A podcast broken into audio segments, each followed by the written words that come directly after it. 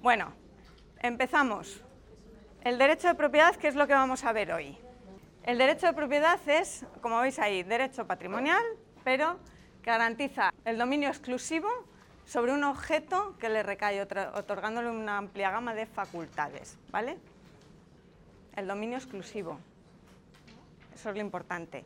Una persona es el derecho real por excelencia, el derecho de propiedad. Una persona tiene sobre una cosa el dominio exclusivo. Puede hacer con ella lo que quiera. ¿Vale? Eso es el derecho de propiedad.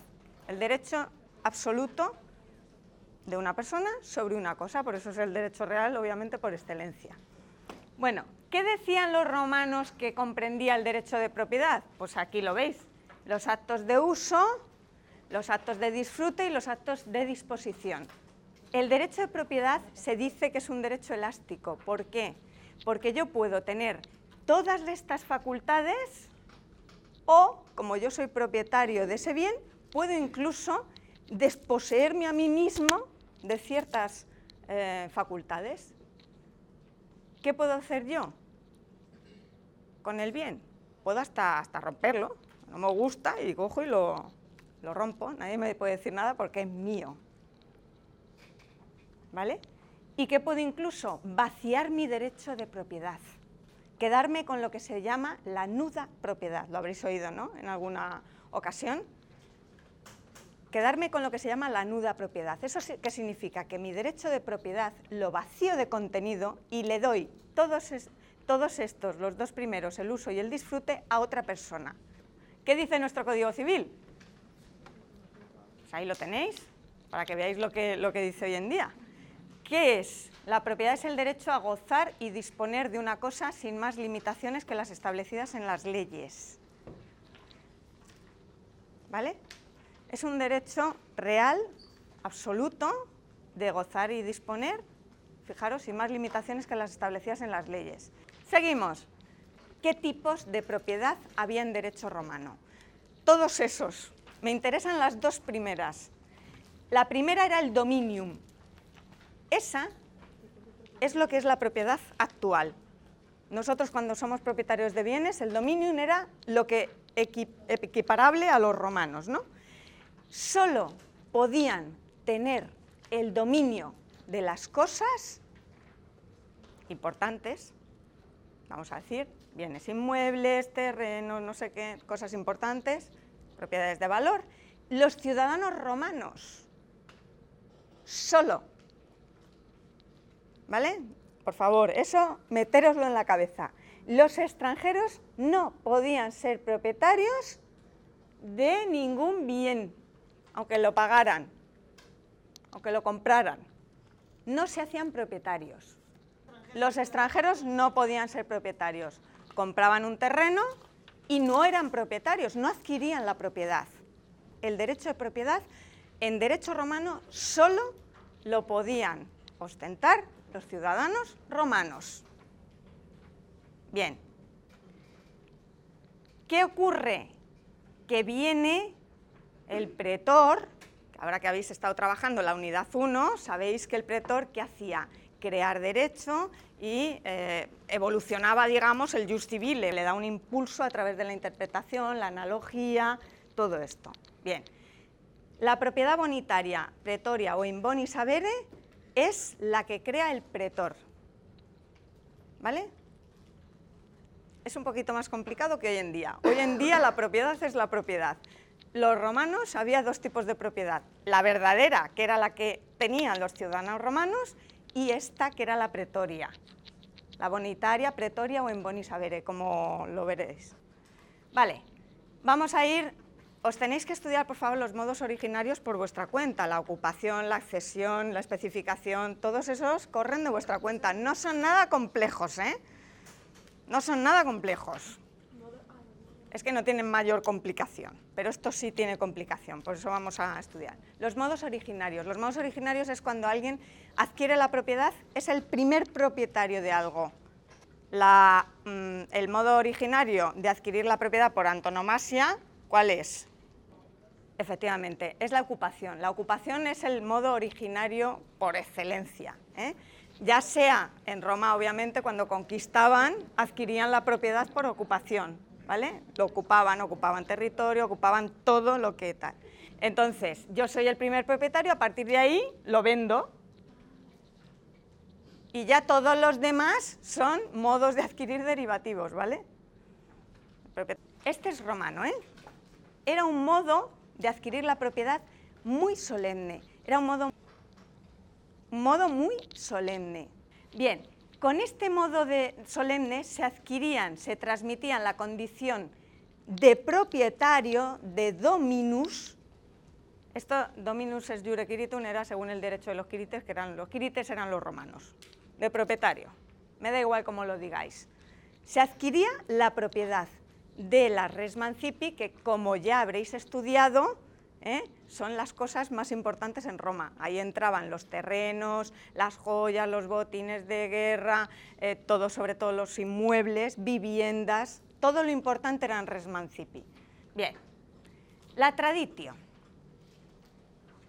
La traditio, poner especial atención porque este sí que existe hoy en día y es el modo de adquirir la propiedad mediante ciertos contratos, con lo cual esto está, luego veremos la regulación para que veáis la, dónde hemos llegado también, que a mí me gusta mucho que veáis cómo y por qué evoluciona todo esto, ¿no? porque el derecho es muy dinámico y es algo que tenéis que ver por qué tiene esa explicación y por qué llegamos donde llegamos. ¿Qué es la traditio? Pues la entrega de la cosa. Cuando veáis, esto sí que existe hoy en día, ¿eh? Para adquirir la propiedad de algo, te tienen que entregar la cosa. ¿Vale? Hoy en día la propiedad de las cosas, a través, por ejemplo, del contrato de compraventa, se adquiere mediante traditio, se hace la entrega de la cosa. Adquieres la propiedad una vez que te entregan la cosa. ¿Para qué servía la traditio en derecho romano? Pues para las res de Mancipi manejaban los peregrinos con las entregas de las cosas. Yo te pago y tú me la entregas. Bien, ¿qué es lo que pasa con Roma? Pues, ¿qué ocurre? Que por la pura práctica van abandonando la emancipatio y se van centrando en la traditio. Entonces, a medida que Roma se va expandiendo, a medida que Roma va creciendo, van abandonando ellos mismos en la práctica la traditio, eh, perdón, la emancipatio y cómo operan a través de la traditio, con la entrega de la cosa. Entonces, se va imponiendo una forma más ágil. Una forma más ágil como es, yo te pago y tú me entregas la cosa. ¿Y qué pasaba? Cuando se generaliza la traditio, ¿qué es lo que pasaba con las res mancipi?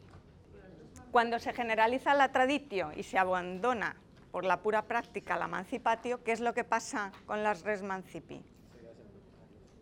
Que no eres propietario. Pero ni los ciudadanos romanos, ¿eh? ¿Vale? La traditio, como ya hemos dicho, ¿vale? La traditio se puede realizar la entrega física de la cosa, que era lo que se hacía en un principio, o van apareciendo lo que se denomina la entrega simbólica, la traditio simbólica. ¿eh? ¿Qué es la tradición simbólica? Pues entregar algo que representa la cosa.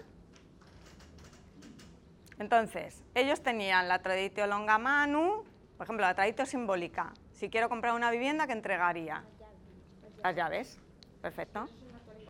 La tradición longa manu era simplemente que en vez de entregar algo simbólico, señalaban. Es señalar el objeto. Oye, te vendo ese terreno, esa montaña, esa vivienda. ¿Vale? Es una entrega también un poco simbólica. La traditio brevi manu era cuando eh, mm, ya tuviera el bien en, en, su poder. Entonces no hacía falta señalar, ni hacía falta entrega simbólica porque, bueno, pues ya lo, era arrendatario, por ejemplo, o cualquier cosa. Si tú ya eres arrendatario y compras algo, ya lo tienes en tu poder. No hace falta entregarlo.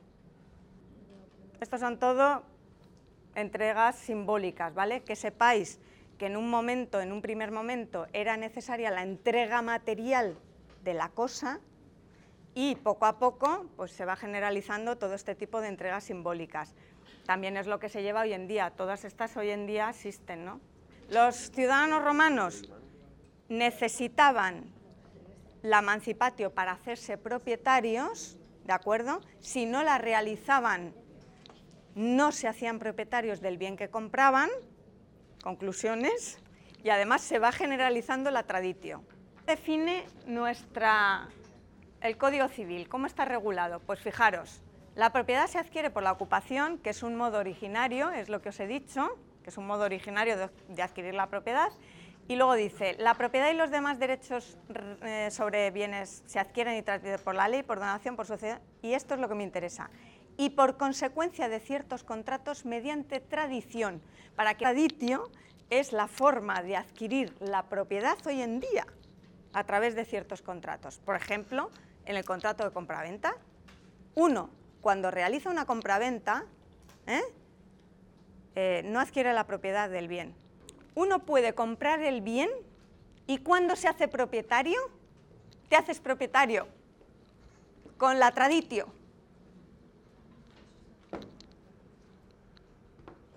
Así que, si compráis algo, para adquirir la propiedad tenéis que eh, recibir la cosa. En el bien inmueble se entiende que te entregan la cosa cuando realizas la escritura pública, es una traditio simbólica. Obligado por ley, además, porque los bienes inmuebles se tienen que comprar por escritura pública, obligatoriamente. Si se compran en, contrato privado, no, hace efectos frente a terceros. ¿eh? Es decir, la compraventa es un contrato obligacional. Obligacional. ¿Qué significa eso? Que crea obligaciones por las partes. Ya está. La obligación del comprador de entregar una cantidad de dinero y del vendedor de entregar una cosa. Puede perfeccionarse el contrato de compraventa sin que se haya entregado el dinero y sin que se haya entregado la cosa. Y el contrato es válido y yo puedo exigirlo. El contrato por compraventa se cumple y tú puedes exigir su cumplimiento. Lo que pasa, y que ha ocurrido actualmente con muchas viviendas, lo que pasa es que actualmente, ¿qué ha pasado? Que se han comprado viviendas en construcción que no se han construido. Y al ir a exigir el cumplimiento de ese contrato, que tú tienes derecho a exigirlo, el cumplimiento de ese contrato, ¿qué ha pasado? Que la empresa ha desaparecido o ya no existía. ¿Y a quién le reclamas tú? Te quedas con, debiéndole al banco porque has pedido préstamo y encima sin piso. Bien, lo que os digo, la teoría del título y del modo, eso significa que no solo basta el título, que sería el contrato, es decir, la compraventa, sino que además hace falta el modo. El modo es la tradición. Si oís por ahí la teoría del título y del modo, que sepáis qué es esto, que es que en nuestro derecho actual, ¿vale? No solamente hace falta el contrato, sino que además hace falta la entrega de la cosa. Y mientras no me entregue la cosa, no me hago propietario de ella puede ser entrega simbólica, ¿eh? No tiene por qué ser entrega física, puede ser entrega simbólica, ¿eh? que eso está admitido hoy en día. Modos de adquirir la propiedad derivativos. Tenemos la emancipatio, tenemos la traditio y ahora tenemos la usucapio. Usucapio es un modo de adquirir la propiedad, propiedad civil. Corrige modos de adquirir defectuosos. Esto válido únicamente para los ciudadanos romanos y los bienes sitos en Roma. ¿eh? Este es un modo de adquirir la propiedad del jus civile, cuando Roma era Roma, la ciudad de Roma. Bien, ¿qué tenían que hacer? Tenían que poseer ininterrumpidamente, esto es importante, ininterrumpidamente, los bienes ¿eh?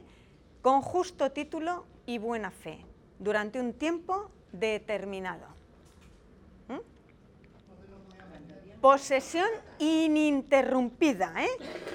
es lo más importante. ¿Qué pasa si estamos poseyendo y nos vamos? Interrumpimos la posesión. La posesión tiene que ser pública y pacífica. Luego, bien, res habilis, ¿qué significa? Todo lo que esté en el comercio es usucapible. Todo lo que esté en el comercio ¿Qué puede ser no usucapible? Pues, por ejemplo, pues cosas extracomercio, por ejemplo, monumentos.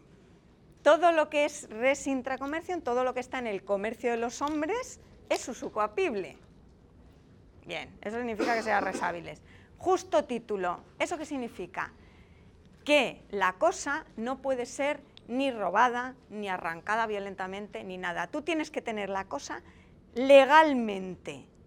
Tiene que haber algo previo, un título previo, que legalice que tú estés poseyéndola. Fe. También tengo que tener buena fe, porque si no, no puedo usucapir.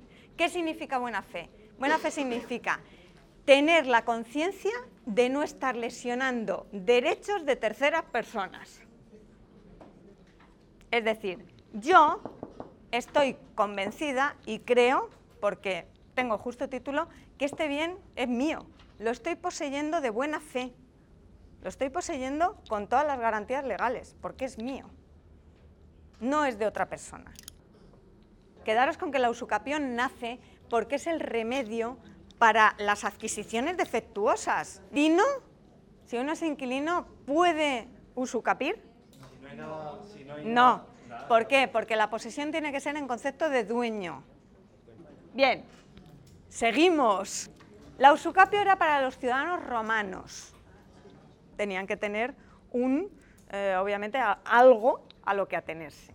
Bueno, pues por eso nace esto. Lo crea el pretor y crea lo que se denomina la prescripción longitemporis o la eh, prescripción de largo tiempo.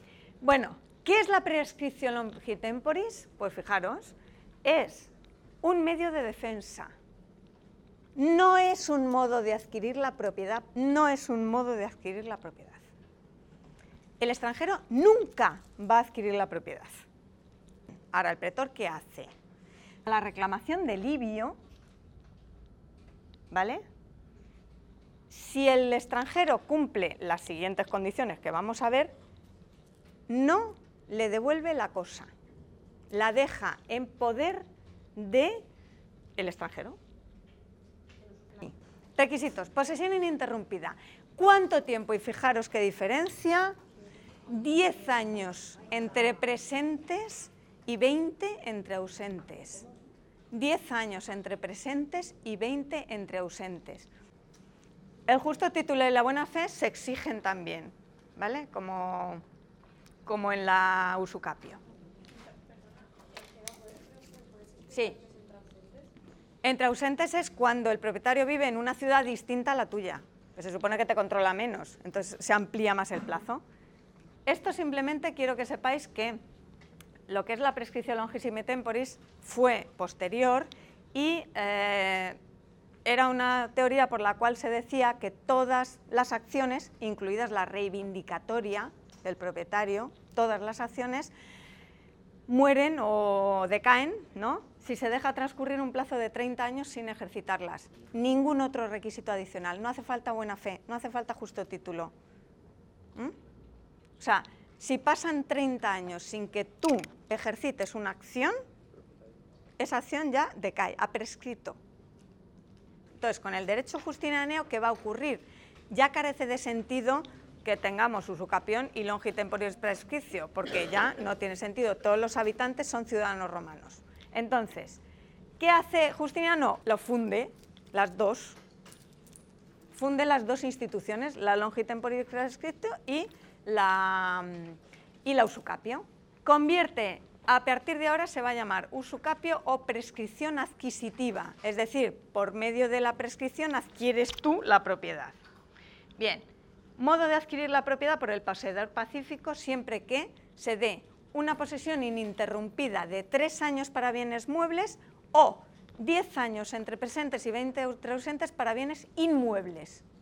Justo título y buena fe. No lo explico porque ya sabéis perfectamente lo que es el justo título y la buena fe. La prescripción extraordinaria. Hemos visto la prescripción adquisitiva ordinaria o la usucapión. Prescripción extraordinaria era lo que vimos la prescripción longissimi temporis, es decir, la adquisición de la propiedad por parte del poseedor pacífico, posesión ininterrumpida durante 30 años. Solo se requiere la buena fe en el momento de la, de la toma de la posesión. Luego ya si te enteras de que es de otro, no importa. Y no se requiere justo título. ¿Mm? Bueno, en el Código Civil. Volvemos al artículo 609 que hemos visto antes, veis que habíamos visto todo esto, y fijaros, pueden adquirirse también, la, la propiedad puede adquirirse por medio de la prescripción. Es esto que acabamos de ver, todo esto que acabamos de ver, por la usucapión, ¿vale? En el Código Civil se llama también prescripción adquisitiva, ordinaria y extraordinaria. Lo que hemos visto en la regulación justinianea. ¿eh? Actualmente existe. Existe, ahora os digo. Bueno, ¿dónde se encuentra? No se encuentra, fijaros, en, el título eh, donde están los modos de adquirir la propiedad, si ojeáis el Código Civil, en los modos de adquirir la propiedad, pese a ser uno, como dice el artículo 609, no está regulado, y de repente, ¿dónde está regulado? En las obligaciones y los contratos, en el título este que se llama de la prescripción. Mirad, artículo 1930, por la prescripción, fijaros, se adquieren lo dice claramente, se adquieren de manera determinadas el dominio y las demás derechos reales. ¿De acuerdo? Modo de adquirir la propiedad. Fijaros, ¿qué pone ahí? Por prescripción ordinaria se adquieren el dominio, se necesita poseer las cosas con buena fe y justo título por el tiempo determinado por la ley. Posesión, ¿cómo tiene que ser? Igual que en Roma, pública, pacífica, no interrumpida y en concepto de dueño. ¿Vale? No aprovechan para la posesión los actos de tal ejecutados de licencia o por mera tolerancia del dueño. Si uno te deja algo para que lo uses, encima no lo puedes usucapir, claro, solo faltaría. Te dejo mi casa para que vivas y encima me lo vas a quitar, pues no. ¿Vale? Seguimos.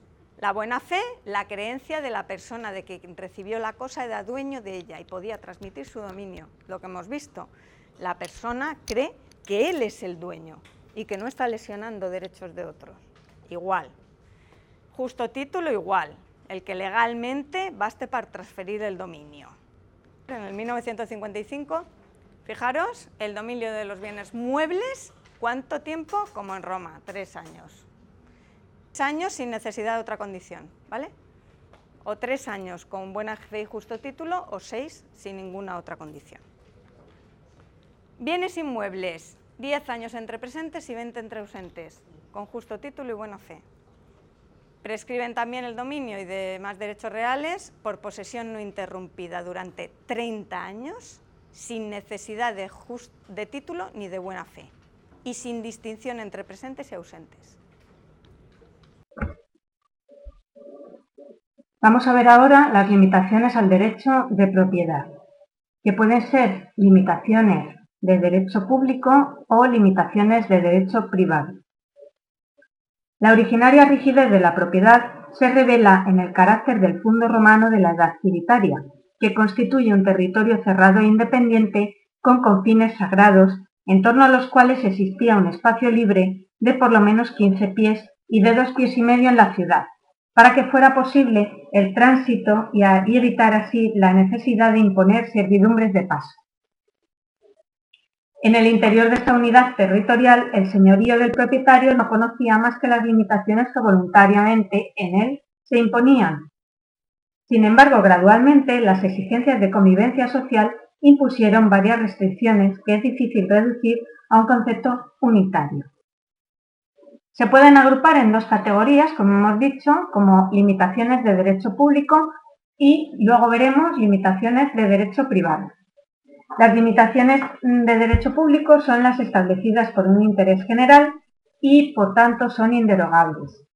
Entre estas debemos recordar la prohibición de quemar y enterrar eh, cadáveres eh, dentro de los muros de la ciudad, determinado por las doce tablas, la prohibición de demoler casas para vender materiales, la prohibición de sobrepasar en las construcciones determinadas alturas, diferentes en el tiempo en relación de la distancia de los edificios mismos, el uso público de las orillas fluviales, la obligación de conceder el paso a través del fondo en el caso de estar inservible la vía pública hasta que no fuera reconstruida, la obligación de mm, conceder paso para llegar a un, sepulcro dentro de un fundo, la facultad concedida en la edad posclásica de buscar y excavar minerales en un fundo ajeno, y se discute si el derecho clásico había admitido como limitación la expropiación por utilidad pública, que sí existe hoy en día, con una determinada indemnización. Las fuentes sí muestran varios ejemplos, especialmente para la construcción de acueductos públicos, en, este caso. ¿no? De cualquier forma, ella es reconocido por Justiniano, el cual afirma en materia del principio la primacía de la utilidad común sobre el interés del particular. En cuanto a las limitaciones de derecho privado, son establecidas por un interés particular y así por tanto derogables por voluntad de los interesados. La mayor parte de ellas se refiere a las relaciones de vecindad entre fundos rústicos o urbanos y de aquí que algunas en la edad postclásica fueran concebidas como servitudes legales o servidumbres legales.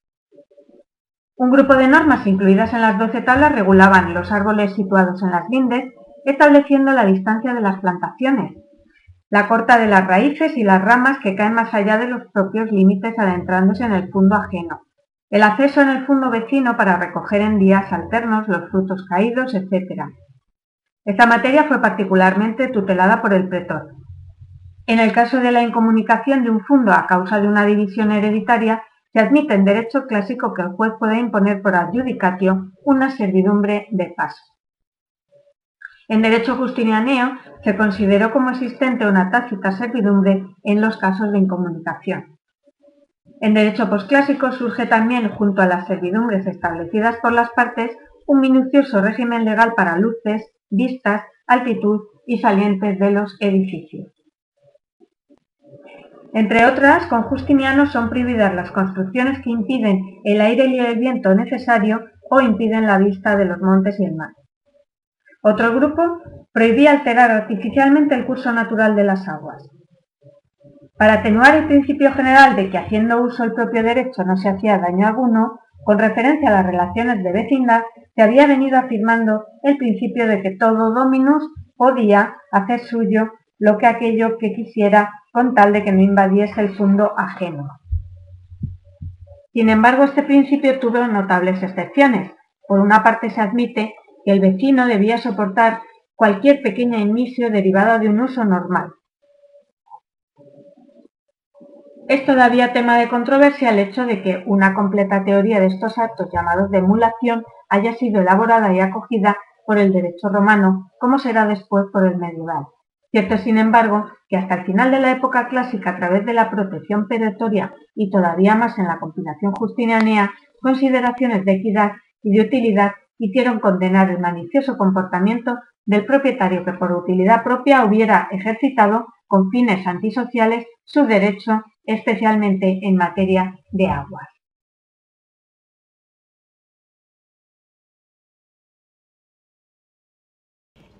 Vale, la última pregunta del tema 4.2, la, la, copropiedad o condominio.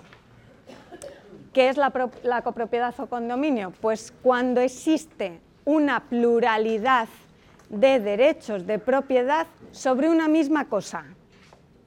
Es decir, ¿qué significa eso? Pues más fácil todavía. Esto es una cosa y somos tres propietarios. Ejercitamos una pluralidad de derechos de propiedad sobre una misma cosa. ¿Vale? ¿Está claro el supuesto de la copropiedad o condominio? Bien. La copropiedad o condominio, tanto en la actualidad, que se llama comunidad romana, como en Roma, obviamente, que fueron los creadores de la copropiedad, tenemos los siguientes, eh, digamos, principios. Es una denominada comunidad por cuotas, eh, o por cuotas abstractas o por cuotas ideales. ¿Eso qué significa? Significa que si tenemos a tres propietarios sobre esta funda de gafas, los tres son propietarios del todo. ¿Y qué tienen? Pues tienen una cuota sobre el todo. ¿Qué tienen cada uno? ¿Cuánto entonces? Un tercio. ella tendrá un tercio sobre esto, él un tercio y ella un tercio, sin materializar. ¿eh? Cuando una casa, una, vivienda pertenece a varios, no significa que uno tenga el baño y el otro la cocina. Todos tienen sobre el todo una cuota ideal o abstracta, ¿eh? un porcentaje sobre todo el bien. Sobre todo, ¿vale? Bien, entonces, ¿cómo ejercitan su derecho de propiedad? Pues se tienen que poner de acuerdo, evidentemente, porque se llama el ejercicio pro parte, que significa que tú puedes usar la cosa mientras los demás no te lo prohíban.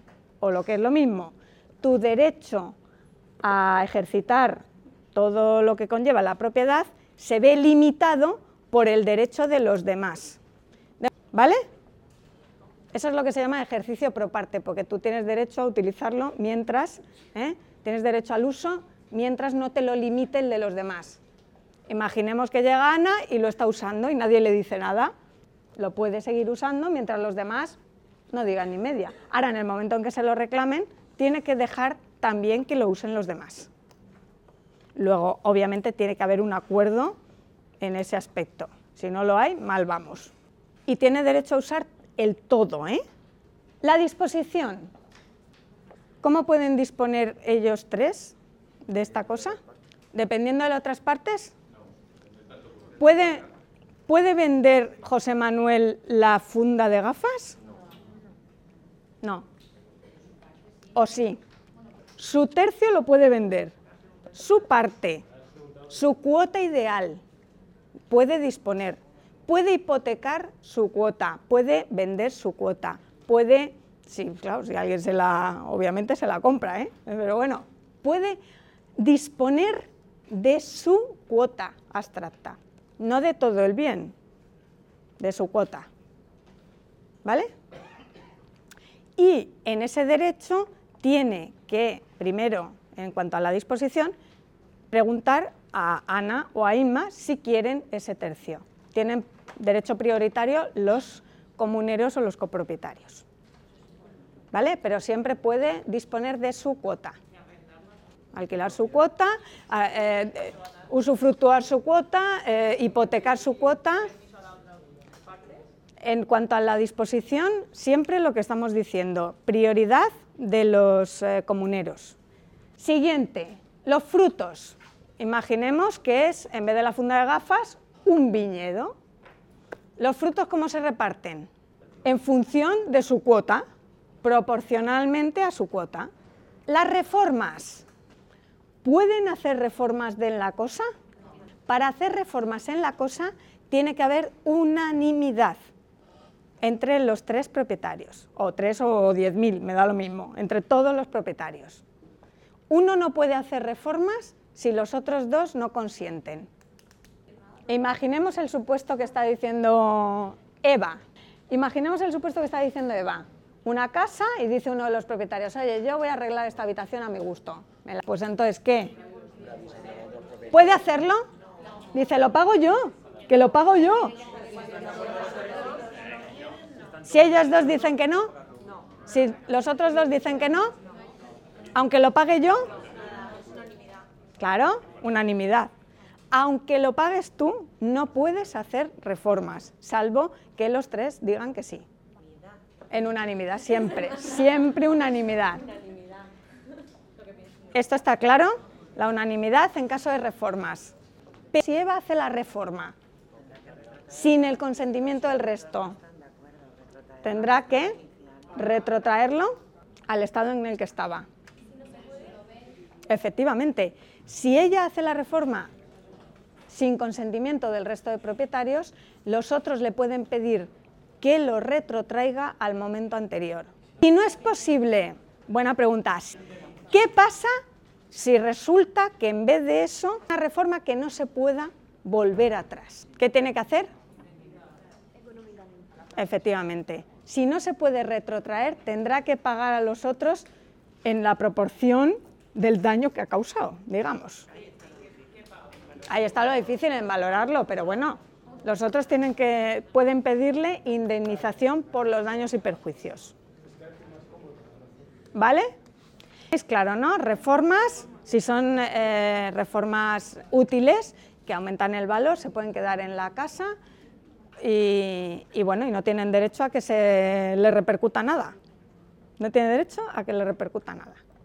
Bueno, actos de conservación, es decir, ¿qué pasa si hay algún gasto que hay que hacer pero por necesidad? Todos están obligados a pagar, quieran o no quieran. Ahí ya no vale decir, ah, no, yo... Bien, ¿qué pasa si los paga uno?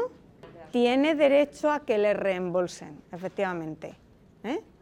Siempre. En ese tipo de actos, efectivamente, es totalmente contrario a lo que hemos visto anteriormente. Por supuesto, tienen derecho a que le reembolsen, si lo paga uno.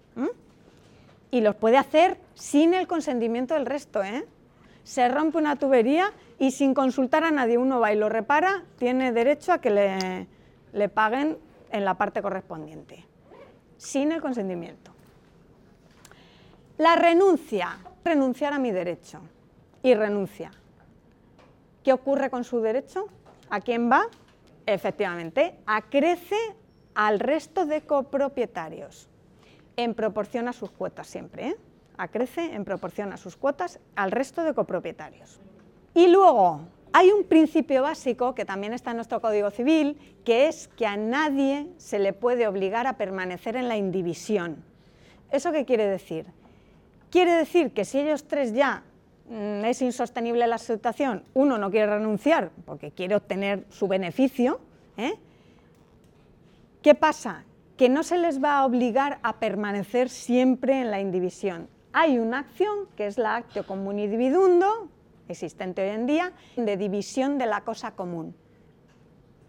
Si no se ponen de acuerdo en vender, en comprar, uno de ellos quiere vender porque quiere obtener su parte, se va al juez, pide la división de la cosa común y eso termina con una mm, venta en pública subasta. El dinero que se obtenga se reparte entre ellos. Bueno, desacuerdo o simplemente necesitas dinero y tienes un tercio de esto. Hemos dicho que tú podías vender tu cuota, pero imagínate que tú no consigues vender tu cuota a nadie, es solo una parte. Entonces, ¿qué haces? Parte. Te vas al juez y pides la división de cosa común. Y o bien se la queda uno de ellos, o bien se vende en pública subasta si ninguno la quiere. Aunque tenga un 10%, tiene derecho a ir al juez a decir división de cosa común. No concluimos el tema.